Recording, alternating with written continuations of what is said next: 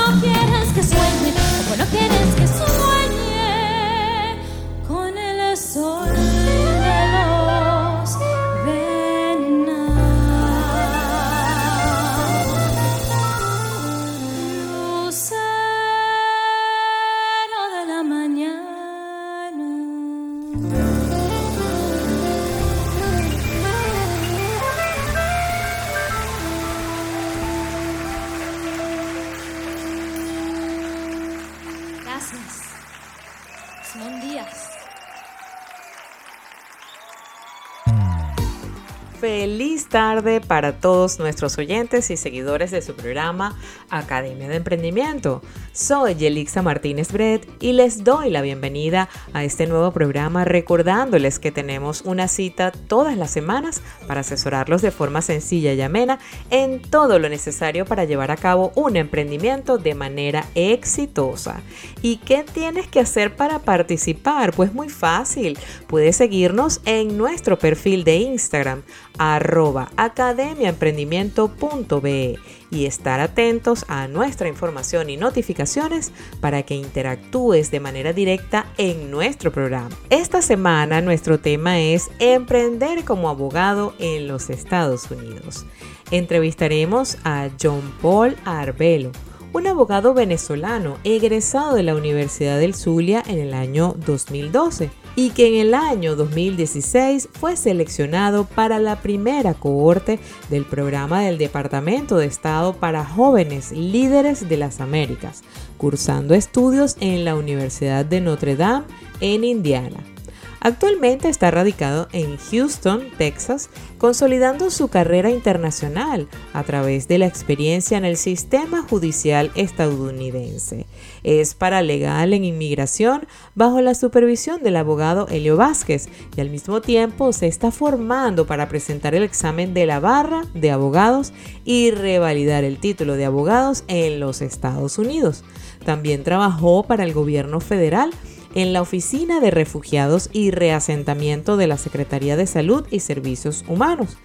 Su interés es servir a los demás, aprender, asumir y enseñar valores y acciones concretas que mejoren sus vidas. Eso lo hizo decidirse a estudiar leyes y construir un mundo mejor a través de la justicia, la paz y el emprendimiento. Él nos contará cómo prepararse para ser abogado en los Estados Unidos, qué se necesita para emprender en un país con tanta competencia, cómo se sintió siendo inmigrante y cómo superó la barrera cultural y emocional para adaptarse a un nuevo entorno laboral y profesional. Un programa que sin duda será del agrado de todos los que nos escuchan, así que no se lo pierdan. Los esperamos en la próxima parte.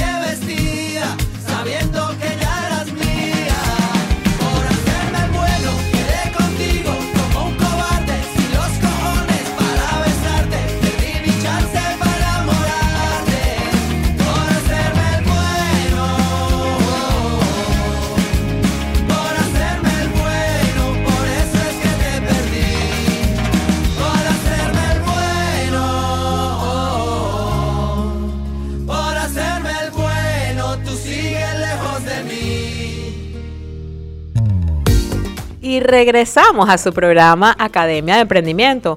Hoy con un invitado súper especial. Él es John Paul Arbelo, de 32 años, un abogado venezolano egresado de la Universidad del Zulia en el año 2012.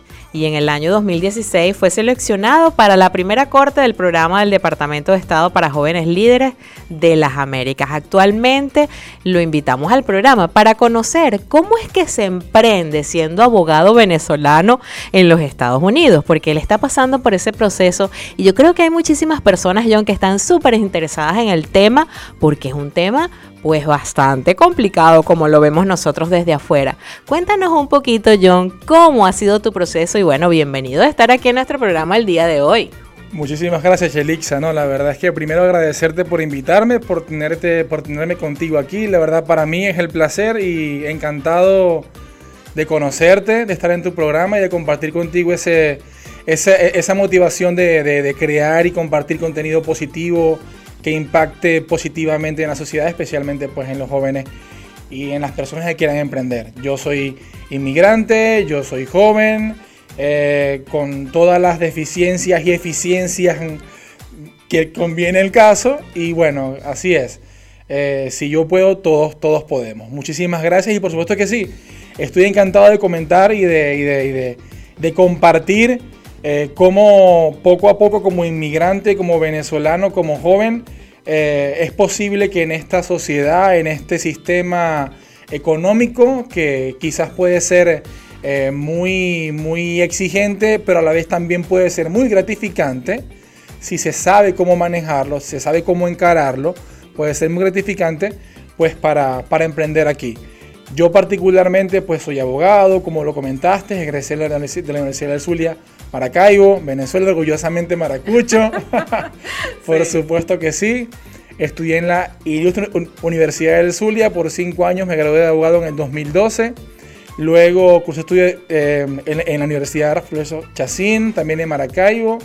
Y finalmente en el 2016 em, fui seleccionado por el Departamento de Estado, estaba la administración del, del presidente Obama en aquel momento, para la primera corte de los jóvenes líderes de las Américas. En inglés es Young Leaders of, of the Americas. Y Te bueno, pregunto algo, ¿por qué te seleccionaron? O sea, ¿estabas en algún plan, en algún programa? ¿Estabas en qué? O sea, inscrito en alguna digamos, institución. Cuéntanos un poco por qué te seleccionaron. Ok, sí, claro que sí. Bueno, eh, em, siempre he sido un poco, un poco, em, siempre he sido muy emprendedor y un poco activista, ¿no? La verdad es que, bueno, eh, todos sabemos que en Venezuela hemos tenido una realidad política, económica y social bastante compleja los últimos años. Y bueno, a los jóvenes nos tocó, em, digamos, convertirnos en activistas políticos y sociales quizás prematuramente, ¿no? Bueno, desde, desde, sí, desde, digamos, tratar de, solucionar los problemas de la sociedad hasta, bueno, protestar y todo lo que conllevó, lo que sigue conllevando esa, esa, sí, eh, esa problemática, ¿no?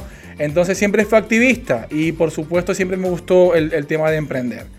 Eh, recuerdo que en el 2013 em, yo vivo, soy de Maracaibo, pero vivía en un pueblo cercano a Maracaibo. No vivía en la ciudad, sino un pueblo cercano a Maracaibo.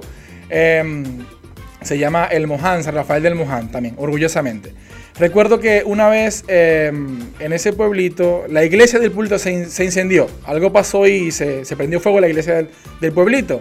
Entonces, eh, esa realidad me hizo pensar en que no, no existía en mi sociedad, todavía falta mucho, eh, una cultura de evitar este tipo de eventos mediante artefactos como detectores de humo y calor, ese tipo de cosas no existe en Venezuela lamentablemente y en buena parte del mundo de esa cultura de, evitar desastres por, causa del fuego, ¿no?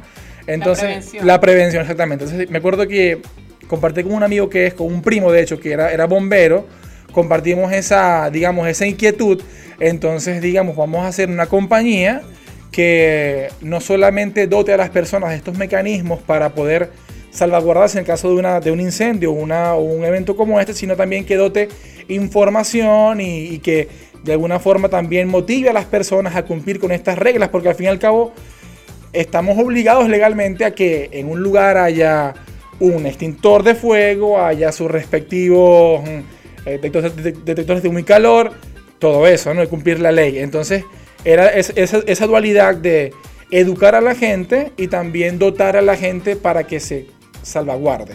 Entonces creamos esa compañía en Venezuela. Fue muy exitoso durante un tiempo, por supuesto. Y bueno, con esa compañía apliqué a, esta, a este programa. Y bueno, fui seleccionado. Generalmente aplican entre 2.000 y 2.500 jóvenes de toda Latinoamérica, desde la Patagonia hasta México.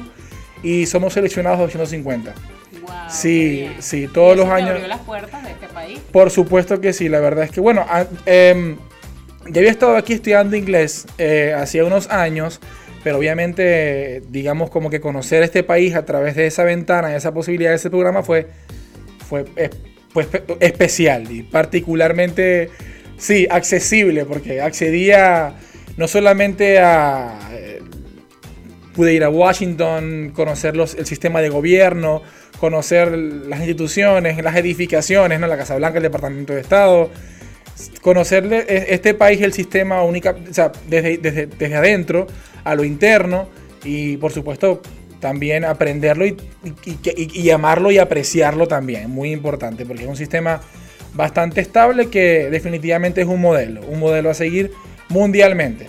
Y bueno, esencialmente ese fue lo que me trajo a mí ese en el 2016. Y bueno, posteriormente... Fue el primer paso, Sí, así es. Posteriormente en el 2000, bueno, regresé a Venezuela. Eh, fueron años un poco, fueron años muy convulsos. Bueno, Venezuela, que quizás pocos lo recuerdan, pero Venezuela 2016, entre lo que fue 2015, 2010 y 2007, fue una crisis bastante severa.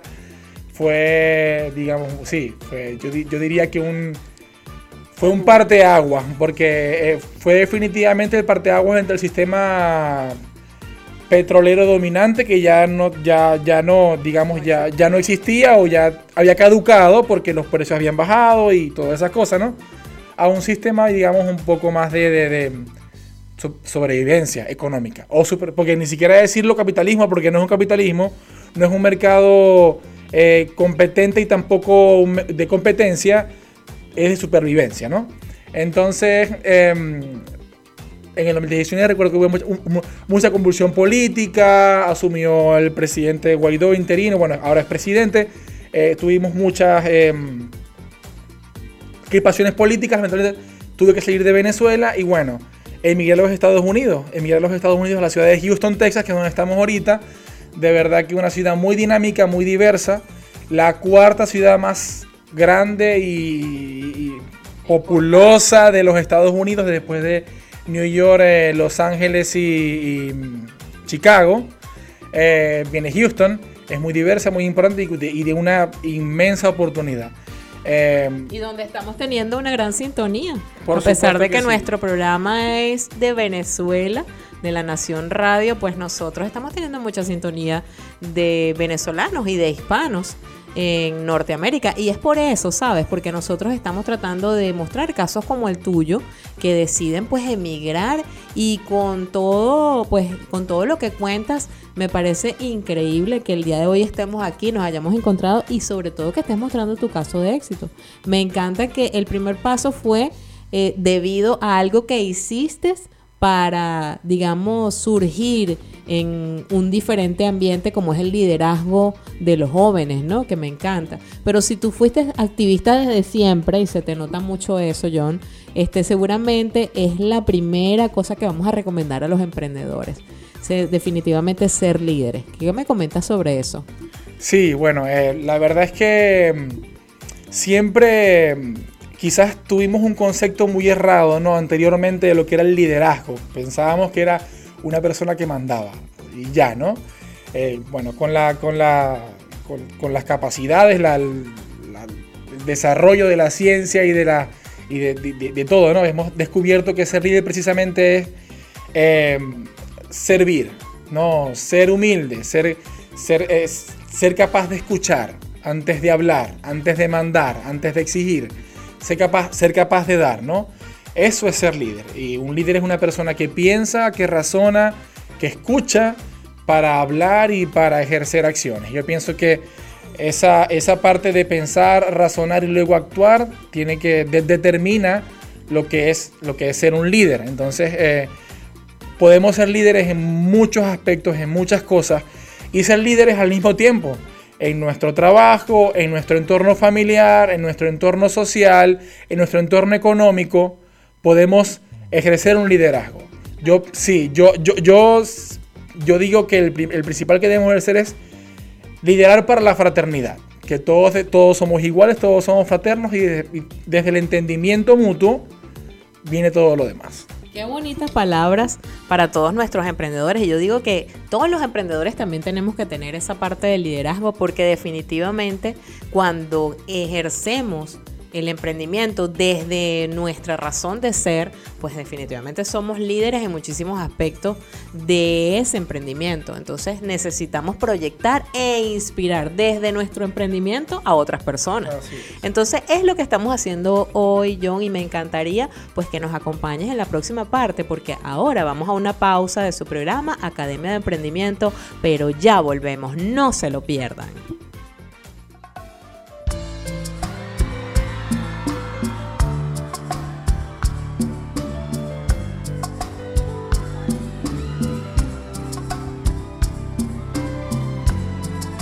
¿Cómo está mi hija? Bien, suegro. Qué honor este. Tengo miedo un poquito. Bésame la boca con tu lágrima de risa. Bésame la luna y tapa el sol con el pulgar. Bésame el espacio entre mi cuerpo y tu silueta. Y el mar más profundo bésale con tu humedad. Bésame el susurro que me hiciste en el oído. Besa el recorrido de mis manos a tu altar con agua bendita de tu fuente. Bésame toda la frente que me bautiza y me bendice. Esa manera de besar. Besa mis campos y mis con tus gotitas de colores. Besa la lluvia que resbala en la ventana. Y besa mi vida y mi ceniza. Y me dirás que voy deprisa. Bésame y deja con un grito que lo logres.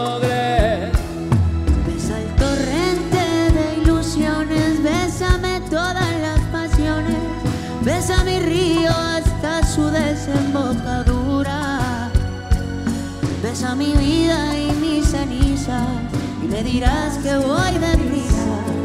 Besa mi día y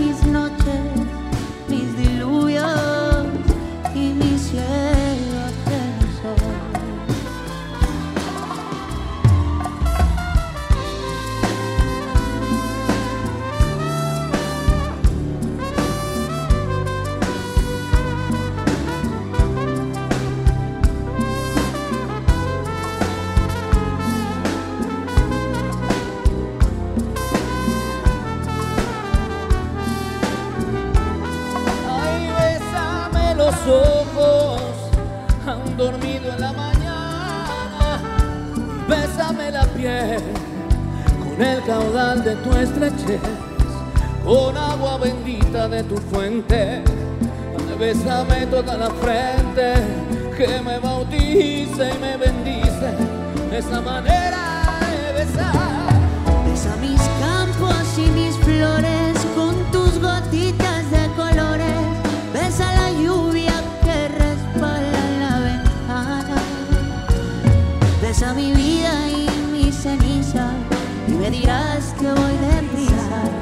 Bésame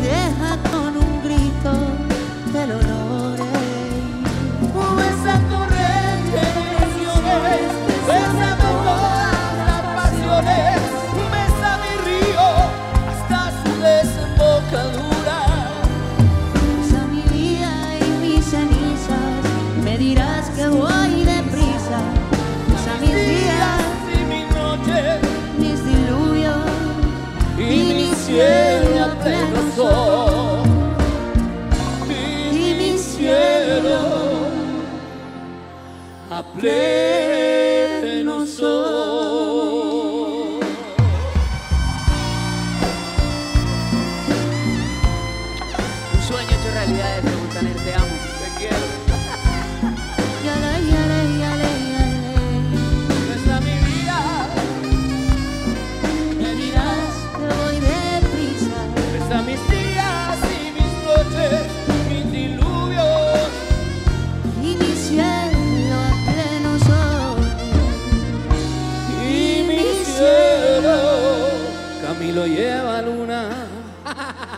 a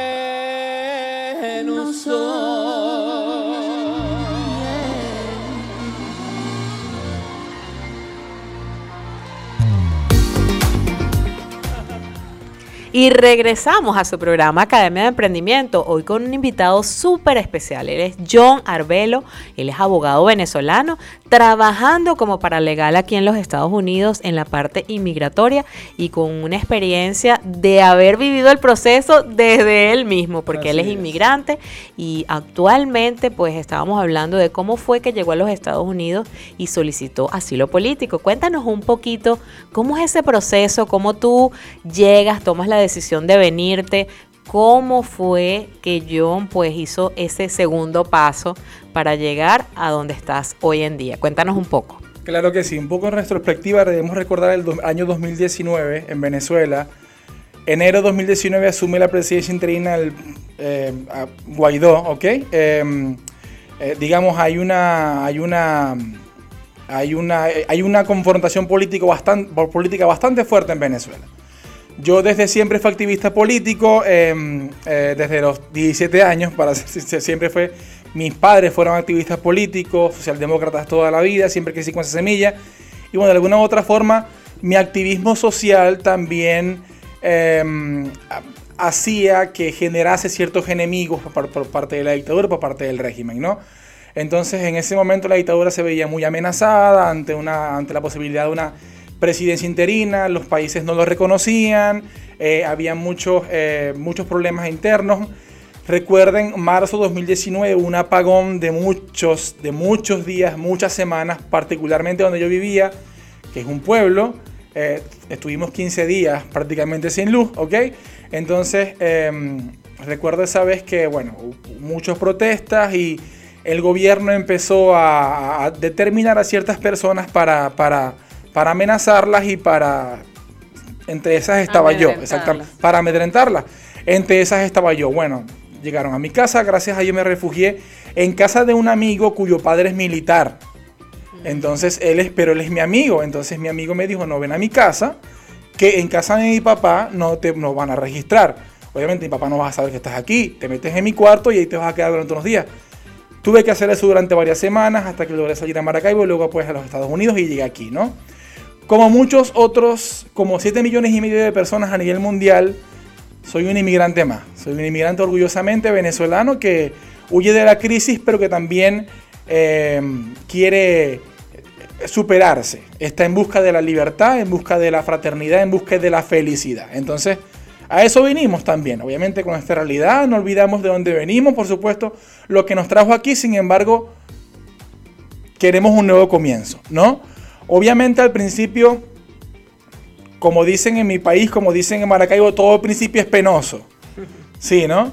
Eh, de verdad que no es fácil, a veces flaqueamos y desfallecemos, a veces definitivamente no es lo que creíamos, ¿no? Lo que era, lo que era emigrar, pero definitivamente todo está en la, en la propia convicción y en la capacidad personal de superarse en las adversidades. Es una nueva sociedad, es una sociedad muy exigente, muy competitiva, en donde eres un nuevo elemento y tienes que abrirte a tu espacio. Eso toma tiempo, eso toma esfuerzo, eso toma dedicación, eso toma disciplina. Eso no lo vas a hacer de un día para otro. Y sobre todo algo muy importante que no nombraste, eso se planifica. Oh, sí. Porque también es muy importante que las personas entiendan que tú te tienes que venir para acá con un plan. O sea, y tienes que tener, pues, digamos, ya pensado, investigado qué es lo que tú quieres hacer, dónde quieres estar, qué ciudad te gusta más. O sea, muchas cosas que tienen que ser previa planificación, ¿es cierto? Por supuesto que sí. Planificarse es muy importante. De verdad que es muy importante. Eh, yo en lo particular, pues no planifiqué mi viaje debido a las circunstancias. Sin embargo, junto, junto con llegar a este país, planifiqué lo que, lo que iba a ser mi vida, pues de ahora en adelante, de ahora en más. Entonces, lo primero y lo, lo primero más esencial es tener la propia convicción de que se puede lograr muchas cosas. Eh, eh, Eso es lo más importante. Confianza en Confianza sí en sí mismo. Uno es grande porque se considera capaz de lograr grandes cosas. Tienes que empezar por ahí. Obviamente es un país cuyo sistema es eminentemente anglosajón. El primer paso que una persona debe dar aquí es aprender inglés o por lo menos hacer el esfuerzo de entenderlo y machucarlo, como decimos en Venezuela. ¿Por qué? Porque al fin y al cabo, si tú aprendes lo esencial y lo machucas, en la práctica, en la práctica, la práctica va a ser que lo aprendas y lo vas a asumir y lo vas a aprender y lo vas a aprender bien, ¿ok? Entonces hay que empezar por eso, hay que perder el miedo. Es un sistema, a pesar de que, bueno, la ciudad de Houston o las ciudades fronterizas hay mucha presencia del español, la economía la mueve el inglés. Eso es muy importante. Entonces, otra cosa que siempre me, digamos, siempre me causa mucho ruido, ¿no? Uno, a veces hay personas que desmo- desmotivan y te decían cuando llevas aquí, es que aquí no eres nadie. Es que no eres nadie. Es que eso era en Venezuela, aquí no eres nadie. Es que eso era allá. Es mentira. Tú, primero tú eres alguien desde que naciste. Tienes una personalidad, tienes una convicción, tienes una capacidad mental de raciocinio. Eres amado, eres querido por alguien, por supuesto que eres alguien. No hace falta ni un título, no hace falta un... Por supuesto que alguien. No, emigrar o hacer eso no te hace diferente o, te hace, o no te hace nadie. Por supuesto que aquí eres alguien, sobre todo una persona profesional. Los venezolanos somos la sociedad, somos la, el grupo social más mejor formado en los Estados Unidos, inmigrante, en los- es una realidad. Somos los que estamos mejores formados porque, bueno, gracias a Dios, a, la- a la- a la- a las circunstancias políticas de, aquí, de aquel entonces, eh, se arraigó en la, en la Venezuela de aquel momento la, el- el- el- la formación edu- ed- de, de educación, sobre todo la educación superior, ¿no? Claro. Todo Además el acceso es muy accesible. Además que era, y bueno, sigue siendo aún, muy por supuesto, antes era mucho, antes era buena y accesible, ¿no? Ahora lamentablemente no es tan buena, pero sin embargo hay esa cultura de educación en el Venezuela que, que es muy importante. Yo podría decir, imagino que tus papás, como los míos, desde pequeños nos dijeron, tienen que estudiar, tienen que ir a estudiar. Mi mamá fue la primera de, su familia, de su generación, que fue, eh, que fue una profesional. Su mamá, ama de casa, su papá, chofer de tráfico, orgullosamente la criaron y le hicieron abogada. Entonces, eso es muy importante. Para rebobinar, entonces, por lo menos aquí, em, ¿cómo empezar, no? Primero hay que empezar yo no diría que de lo que sea, pero hay que estar dispuesto a lo que sea al principio, ¿ok? Hay que estar dispuesto a muchas cosas, trabajar en construcción, trabajar en limpieza, trabajar en lavar el plato.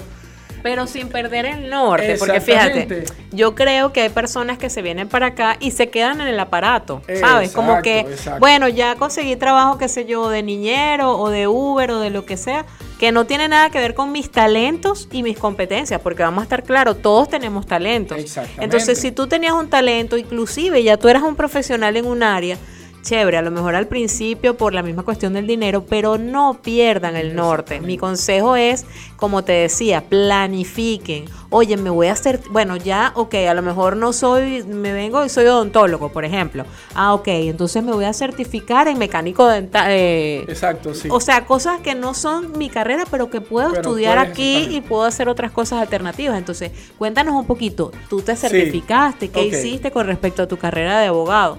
Por supuesto que sí, sí. Obviamente eh, yo investigué, tampoco lo sabía, por supuesto, no hay que informarse, hay que investigar, hay que leer, hay que leer, hay que leer. Em, hay dos formas para poder revalidar tu, tu título de abogado aquí en los Estados Unidos. Uno haciendo un máster, ok, en una universidad. Eh, si puedes, ya uno es abogado, eh, ha- haces un máster y te puedes revalidar. Y la segunda, que es la más express, por decirlo así, es presentar el examen de la barra, ya sea de Nueva York o de Los Ángeles, California. Es un examen que se presenta cada dos años. Por supuesto, es muy complejo, es muy exigente, pero es posible hacerlo. Igual aquí en los Estados Unidos, la mayoría de, los, de las profesiones exigen no solamente la formación académica, sino l- la, la presentación de un examen. Cada, certificación. una certificación. O sea, tú puedes De hacer ese examen. nivel. Exactamente y efectivamente. Por lo menos yo en lo particular me formé como paralegal. En principio fue leyendo, como te expliqué al principio, mientras conversábamos antes del programa. Técnicamente en este país, para ser paralegal no necesitas una formación académica estricta. Lo que sí necesitas es trabajar bajo la supervisión de un abogado. Entonces, por lo menos yo en mi caso, sin embargo, me formé, también eh, hice, un, hice un curso de paralegal en, el, en un instituto en Florida y como te conté recientemente, en la Universidad de Nueva España en Florida hice un curso profesional de, de paralegal que duró ocho semanas y pues fue un certificado profesional de una universidad. Y también, y por supuesto, trabajo con el abogado Elio Vázquez. Él está basado en la ciudad de Miami, es un excelente abogado. Pero bueno, soy su punto de contacto aquí en Houston, Texas. Entonces, bueno, también me enseña, aprendo mucho de él y diariamente estoy en contacto con él. Y bueno, eh, fundamentalmente por eso, pues, me siento capacitado y preparado para hacer lo que hago. Por supuesto, a la vez me preparo para, para el examen de la barra. También me preparo para eso. Entonces, fíjate, tú nos diste dos opciones. La primera es hacer un máster y yo me imagino que eso es súper costoso. Sin Oh, sí. embargo, no es imposible No es porque imposible. sé que aquí en los Estados Unidos dan muchos créditos a personas que quieren hacer estudios especiales de cualquier carrera y de cualquier eh, área profesional. Y la segunda opción es presentar el examen que se hace cada dos años en estas ciudades que Anual- está. anualmente, dos veces al año. Ah, oh, perdón, que se hace anualmente. anualmente dos veces al año. Es muy importante que nos dejes algún link, algún enlace que las personas puedan ubicar para informarse de este examen, porque es muy probable que ah, existan personas, emprendedores que se vinieron con sus eh, títulos de abogados desde Venezuela o de otras partes del mundo y no saben esta información. Sí, por supuesto que sí, sí. Eh, de verdad que sí es desconocido este tema y bueno, ha sido mucho, mucho de leer, averiguar y preguntar también.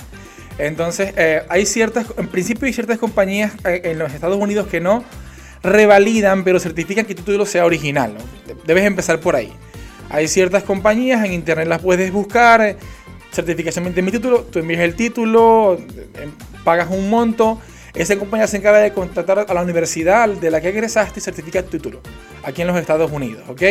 De forma que ya con ese certificado puedes presentarte ante la barra, ya sea de Nueva York o de Los Ángeles, California, eh, con eso certificado y ya auto- automáticamente puedes optar para presentar ese examen. Lo pueden ver en la, el- la página de internet de la barra de Nueva York. Si mal no recuerdo en este momento es New York Bar Exam. es- De todas sí. maneras, podemos compartir el link en las redes sociales del programa para que las personas lo ubiquen por allí. Exactamente, en este momento se me escapa, obviamente, pero bueno, sí, sí sea donde pueden, pueden ir a una página en internet directamente y ahí también en redes sociales en cuanto en referentes al tema. Excelente. Entonces, ahí tienen la opción los emprendedores que quieren revalidar. Y te pregunto algo.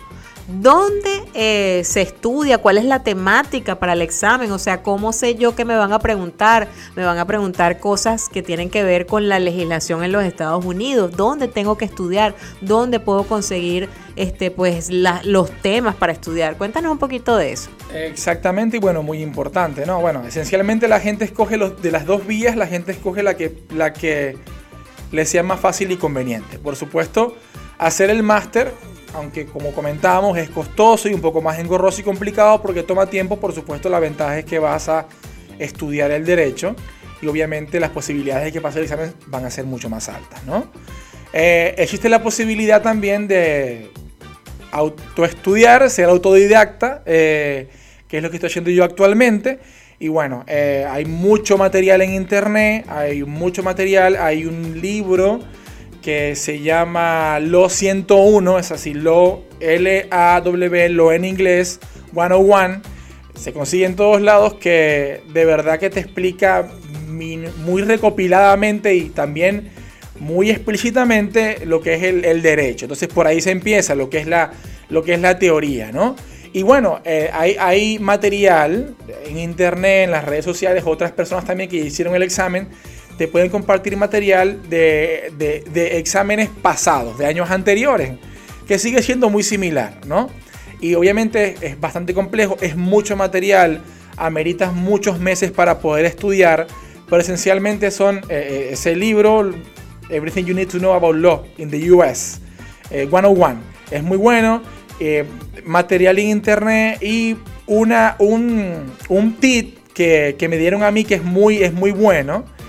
Que, ¿Qué pasa? Eh, hay personas que toman el examen, compran los libros y presentan el examen y a los, al- al- al- al- a los meses venden los libros que ya con, con los que ya presentaron.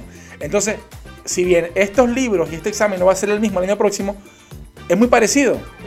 Entonces, ¿qué pasa? Es un tip que me dieron, por supuesto yo, yo, yo, yo, yo eh, he Compraste asumido, esos libros. yo compré esos libros de, de personas que hicieron el examen el año pasado y bueno, aunque si bien no va a ser la información exactamente igual, va a ser bastante parecida y esa es una forma también, también de estudiar. Y bueno, leer, eh, sí, leer, estudiar, leer, leer, leer, leer y bueno, encomendarse a Dios.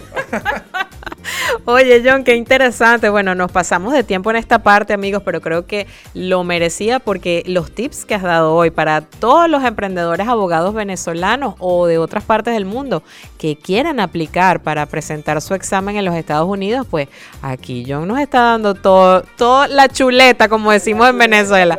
Pues me encanta y vamos con esta información a una pausa, pero ya regresamos. No se pierdan nuestra próxima parte, por favor, ya venimos.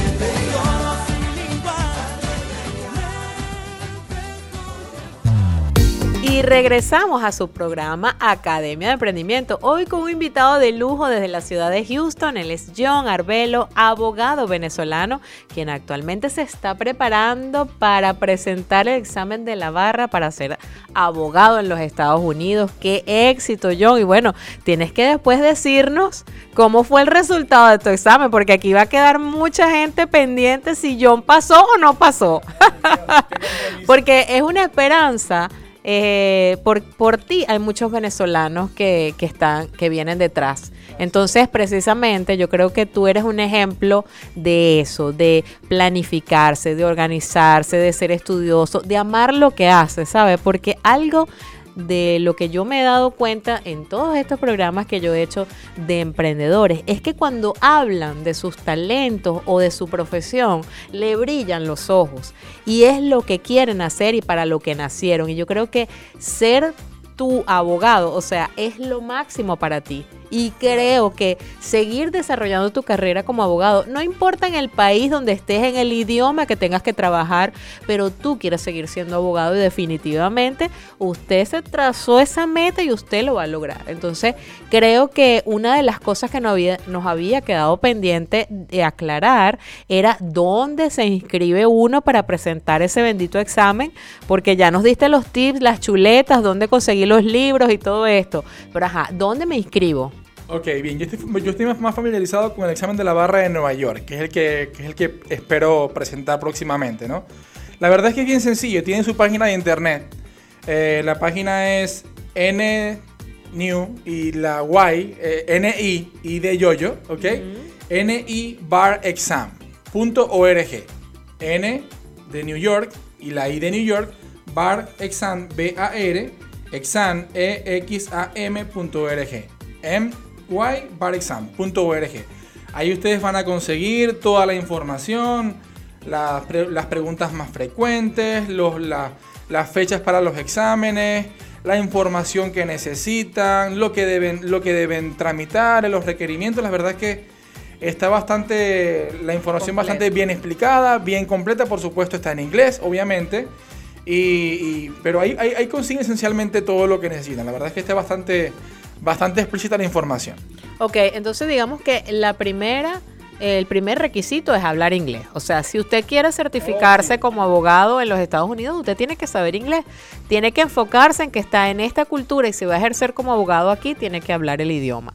Ahora, lo segundo es dar todos estos tips que diste, ya ustedes lo tienen, ya saben dónde se van a inscribir. Ahora te pregunto, ¿es muy costoso inscribirse y pasar por este proceso? ¿El examen es en línea o tiene que ser presencial?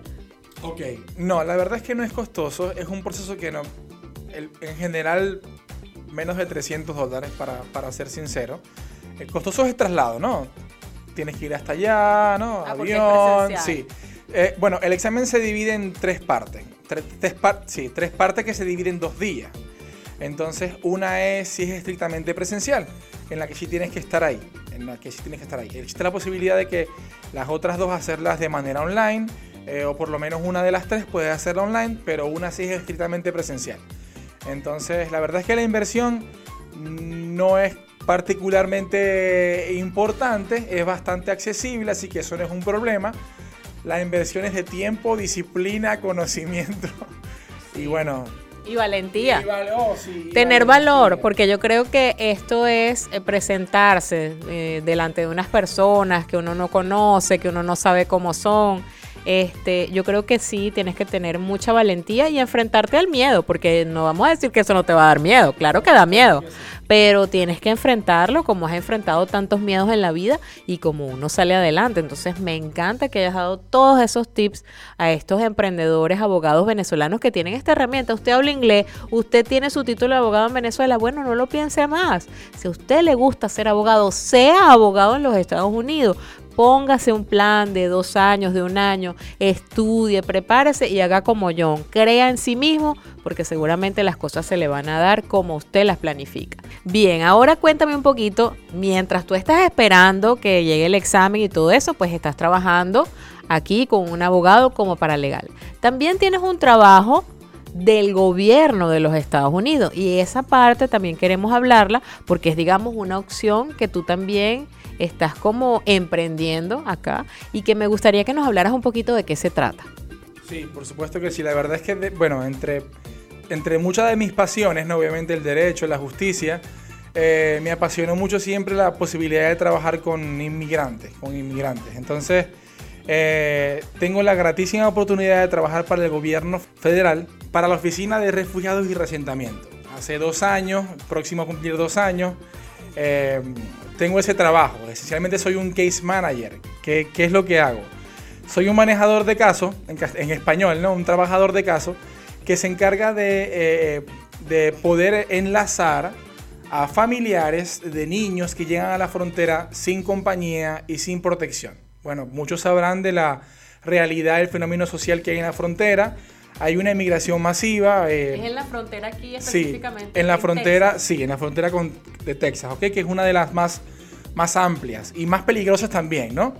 De aquí de los Estados Unidos. Llegan diariamente muchas personas, pues en busca de, en busca de una oportunidad, cada quien una realidad personal, ¿no? Que uno, que uno no puede juzgar, sino que debemos entender.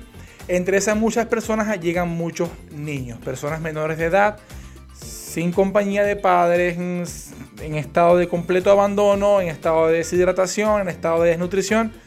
Entonces, bueno, eh, buena parte de esos niños el gobierno tiene la obligación, bueno, todos por, para, para ser completo, ¿no? Eh, tienen la obli- obligación de, obviamente, darle abrigo, darle cobijo, darle alimentación, salvaguardarlos hasta que una persona aquí en los Estados Unidos, preferiblemente un familiar o amigo, pueda y quiera recibirlos en sus casas. Entonces, ese procedimiento eh, yo, yo debo hacerlo. Eh, Ese, ese, obviamente, tengo en contacto con el, con el joven. Yo trabajo en mi. Actualmente me dedico a jóvenes eh, varones de entre 13 a 17 años. Son los que la, la población que yo atiendo en este momento. He atendido a otra población, pero en este momento es la que estoy atendiendo eh, actualmente. Eh, una población, por supuesto, muy importante, muy vulnerable, eh, particularmente.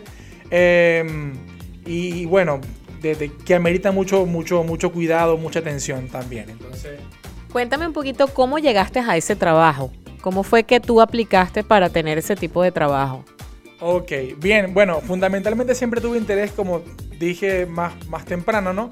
En trabajar con los refugiados. Entonces sí apliqué a la, la- Secretaría de Asuntos Humanos del Gobierno Federal, me recomendaron algunas páginas de internet, también apliqué también eh, directamente a la Oficina de, de- Recursos Humanos del, del Refugiados y Resentamiento, una compañía que eh, trabaja para el gobierno, eh, vio mi perfil, me contactó y, bueno, eh, al principio yo apliqué para ser eh, un, eh, un teacher, porque eh, también sé inglés y también di clases de inglés a personas, a, a jóvenes, a adolescentes, allá en Venezuela, por, por- por varios años. Pero bueno, por mi perfil, el, el director del programa dijo, no, tienes capacidad para ser un case manager, entonces eh, eh, queremos que lo seas. Al principio con mucho miedo, ¿no? ¿no? No sé exactamente lo que era, ni siquiera venía eso, decía yo, pero bueno, me encanta mi trabajo, de verdad que, es muy gratificante, es muy bueno, eh, me gusta mucho y bueno, es mi trabajo regular, mi trabajo de 8 a 5, como, dice, como decimos aquí, pero bueno, es, es gratificante, la verdad es que sí me gusta mucho. Y debes también manejar mucho la parte humana, ¿no? La parte emocional, porque esos chamos de los que estás hablando, que son adolescentes, vienen con una carencia ya de por sí. O sea, vienen una carencia familiar, de afecto. Entonces, me imagino que esa parte también tienes que trabajarla mucho en ellos, ¿no? Sí, por supuesto. Obviamente son personas que, que, vienen de una realidad bastante dura, ¿no? Y que, bueno, que sus vidas en sus países de origen no, no eran las más gratas. Y bueno, el hecho de, solamente el hecho de emigrar bajo sus propias capacidades, caminando muchas veces, expuestos a miles de cosas, ¿no? Y circunstancias. Niños de 10, 11, 14, 13, 15 años que vienen solo, transitando por muchos países. Es, una experiencia bastante ruda que los marcará para toda la vida. Y obviamente no es únicamente como dices, no es únicamente el- el trámite, ¿no? Los papeles, que es mucho de eso, ¿no? Papeles, documentos, actas de nacimiento, cartas, poderes, muchas veces eh, someter los, papeles a los consulados para que los consulados lo, certifiquen, hablar con embajadores, con consulados, con oficinas, todo eso tenemos que hacerlo, ¿no?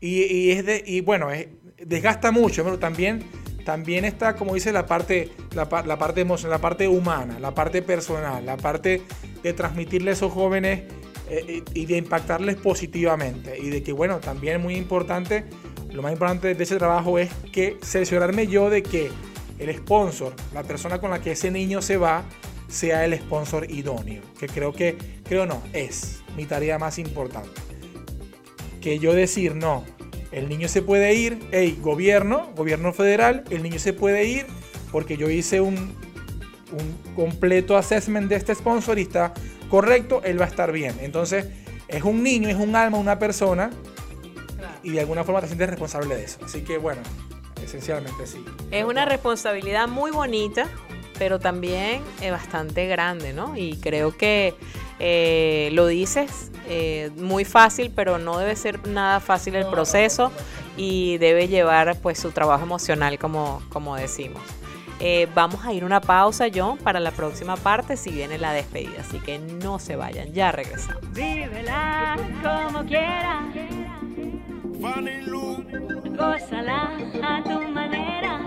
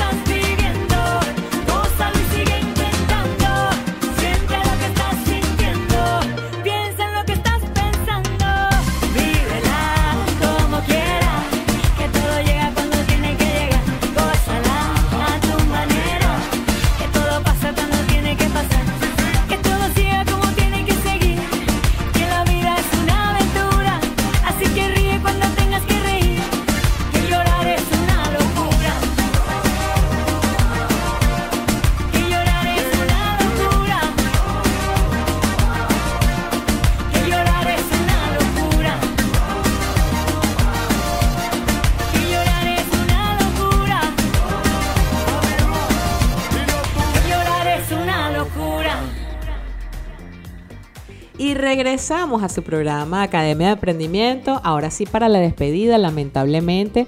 Estuvimos conversando con John Arbelo, de verdad, una persona fuera de serie, humanamente hablando, con unos objetivos de vida y una misión de vida súper especial y con unas enseñanzas muy bonitas. Hoy hablamos de liderazgo, hablamos de planificación, de organización, de empeño, de disciplina, de perseverancia, de justicia y sobre todo de motivación. De verdad que para mí fue un placer entrevistarte el día de hoy, John.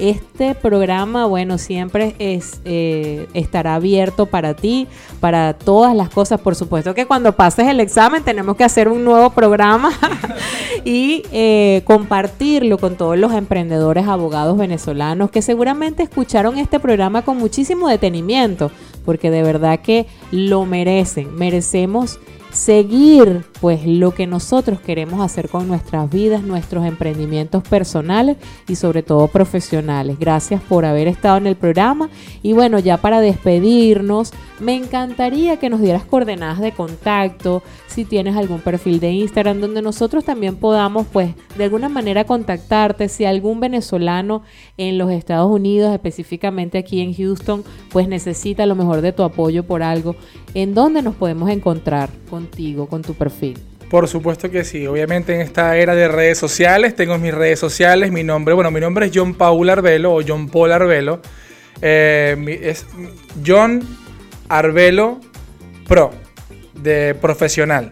Es J-O-H-N, Arbelo es A-R-B pequeña, de Víctor, de Victoria, E-L-O, John Arbelo Pro. Entonces pueden conseguirme en Instagram, pueden conseguirme en Facebook, pueden conseguirme en Twitter. Ahí estamos para servirles. Así que, y por supuesto, mi, obviamente mi número de teléfono, mi WhatsApp es, es 321-440-1027. Y mi email es mail, M-A-I-L, arroba johnarbelo.com. Ahí pueden contactarme, por favor. Claro que sí te vamos a contactar y recordamos que John trabaja la parte de inmigración aquí en los Estados Unidos, en Houston.